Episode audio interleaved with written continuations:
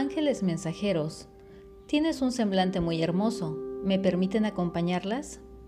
Desde tiempos antiguos se habla de seres espirituales o seres de luz que están al servicio de Dios, que comúnmente llamamos ángeles. El tema de hoy se centra en estos seres místicos que, visto desde diferentes doctrinas, son mensajeros de misiones divinas, que ayudan al ser humano a comprender la naturaleza y planes de un ser supremo. Hay muchos temas acerca de su existencia y mayormente son representados en las pinturas como seres alados, con cuerpos fuertes y facciones muy finas, mostrándose siempre benevolentes. Y en la oposición hay los llamados ángeles caídos, de quienes se dice que fueron expulsados por desobediencia. Algunos estudios teológicos comentan que estos seres se dedican al culto y a llevar a cabo la voluntad de Dios y que han estado presentes durante todas las escrituras bíblicas. La historia que te contaré a continuación está basada en un relato real donde cambié el nombre de la persona para proteger su identidad. Ana cuenta que un día, al salir de la preparatoria, caminaba por la plaza con una amiga, dirigiéndose como todos los días hacia la parada del autobús para irse a sus respectivas casas. Platicaban de la escuela, de los planes que tenían para la universidad, de los amigos, en fin, de todo lo que se les ocurriera y diera tiempo en el trayecto que se hacían hasta la terminal, donde cada una tenía que seguir su dirección. Poco antes de llegar a la estación, se presentó frente a ellas una persona. Era un hombre joven, de estatura mediana, tez morena, vestido de manera casual, quien portaba un bastón en mano derecha y tenía el pómulo izquierdo sumido. Lo primero que pronunció fue, Tienes un semblante muy hermoso, mirándolas detenidamente. Ellas quedaron absortas de lo que decía, pues no entendían de qué hablaba o a quién se dirigía. Solo se regresaron a ver y se disponían a continuar su camino, cuando él les preguntó si podía acompañarlas. Sonrieron y sin sentir inseguridad aceptaron. Veían que el joven caminaba con algo de dificultad y se apoyaba de su bastón, por lo que decidieron bajar el ritmo, cuestionándose quién era o qué quería. Él solo seguía al lado de ellas, sonriendo cada vez que le miraban. Una de las chicas tenía que continuar su camino y se despidió de ellos. La otra chica, Ana, le comentó al joven que también ella tenía que irse. Cuenta que sentía incertidumbre por la tranquilidad que transmitía esa persona y constantemente se preguntaba quién era, a lo que él le contestó, no te preguntes quién soy, sino qué soy. Esto puso en alerta a Ana y no sabía por qué le contestaba de acuerdo a lo que ella estaba pensando. Posterior a este hecho, él le comentó que le regalara unos minutos, porque tenía que darle un mensaje, si se podían sentar en alguna de las bancas de la plaza. Ana se consideraba una persona muy desconfiada. El hecho de estar hablando con una persona desconocida ya era raro, y sin su amiga, que ya se había retirado, mucho más. Había muchas personas que transitaban en ese horario, y por la conducta amable del joven y curiosidad de Ana, aceptó darle un momento de plática y escuchar lo que le diría. En cuanto se sentaron en las bancas, él volvía a comentarle, no te preguntes quién soy, sino qué soy, no tengas miedo, te voy a contar. Inició de esta manera una plática que hasta el día de hoy sigue siendo una experiencia única para Ana y quizá poco creíble para muchos.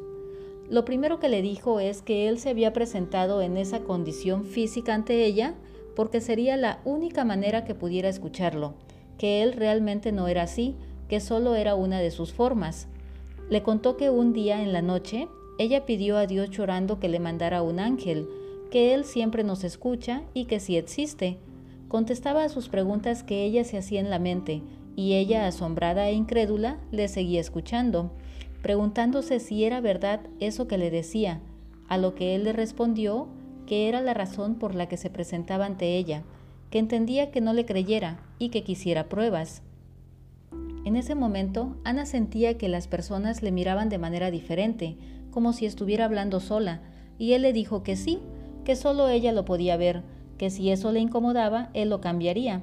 Ella asintió con la cabeza, e inmediatamente se le acercaron una mujer con su hija, pidiéndoles donaciones, porque la niña sería reina de la primavera.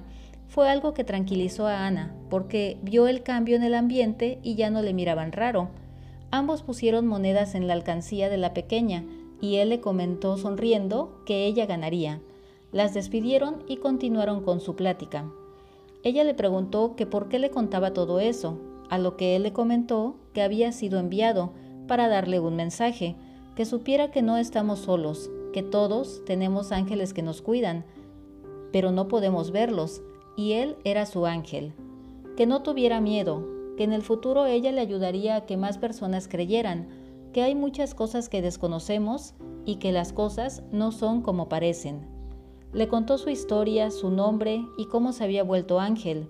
Le dijo que él vivió hace ya varios años como humano, que se llamaba Ernesto y que era un buen bailarín. Un día él cayó de un quinto piso y fue así como murió. Es por eso que se presentaba con el pómulo hundido, porque fue donde recibió principalmente el golpe. Ahora él tenía otro propósito, era un ángel, y la visitó porque ella necesitaba ayuda, que él sabía que era increíble lo que le contaba, pero que le escuchara porque era cierto. Le pidió a Ana que sacara una Biblia que llevaba en su mochila, ella se sorprendió porque a nadie le había contado que la leía o que la llevaba con ella. Cada vez que él le hablaba sentía un aire frío en su espalda, a lo que él le relataba las sensaciones que ella estaba teniendo, diciéndole que eso era la presencia del Espíritu Santo. Ana no entendía cómo le seguía escuchando sin miedo y cada vez más confiada de lo que le decía. Le dijo que buscara en la Biblia a Jeremías 33.3 y se lo citó, el cual dice, Clama a mí, y yo te responderé y te enseñaré cosas grandes y ocultas que tú no conoces. Le dijo que vendrían tiempos difíciles y que era importante estar fortalecidos. También le pidió que leyera Apocalipsis 12, el escrito de la mujer y el dragón. Le explicaba el texto y le decía que estarían juntos en una batalla, que ella llevaría el mensaje, que recordara que todos tenemos ángeles que nos cuidan y que están a nuestro lado que cuando quisiera sentirle pusiera las palmas de las manos hacia arriba y eso le ayudaría a recordar que no estaba sola. Tuvieron un largo rato de plática donde los recuerdos poco a poco se han ido desvaneciendo. Ya era tarde y ella tenía que tomar su transporte para ir a casa. Cruzaron la calle y caminaron rumbo a la parada del autobús, y él, antes de partir, le dijo que lo acompañara a la orilla de la playa, que tenía que mostrarle algo, Estando ahí, veían cómo caminaba la gente de manera normal y contemplaban el mar. Él sonreía y le pidió de favor que cerrara los ojos. Ella accedió y al abrirlos vio algo que le desconcertó. Estaban en otro lugar. No podía creer lo que estaba pasando. Veía muchos pescadores que jalaban de sus redes y hablaban un idioma que no logró entender, a lo que él le decía que todo el mundo está conectado, que podemos estar donde queramos le dijo que cerrara nuevamente los ojos y al abrirlos estaban de vuelta en la normalidad. Ana no salía de su asombro por lo que había vivido y caminaba pensativa. Se dirigieron hacia el autobús y recuerda que Ernesto le dijo que cuando quisiera lo buscara, que ella sabía dónde y que él siempre estaría presente. Le acompañó al transporte, el cual llevaba música, y él mientras subía sonreía y bailaba. Aún perpleja por lo que había vivido, Ana se sentó en el primer asiento que encontró, buscando de inmediato a Ernesto, pero cuenta que sencillamente ya no lo vio porque él ya no estaba. Creamos o no que estos seres espirituales existan, para las personas que han tenido alguna experiencia sobrenatural, ha sido tan real que al momento que transmiten su vivencia emanan cierta energía que se vuelve admirable cada suceso que vivieron Agradezco la confianza de quien me relató y permitió que diera a conocer su historia. Y a ti te deseo un gran día y si crees en los ángeles, que siempre te acompañen.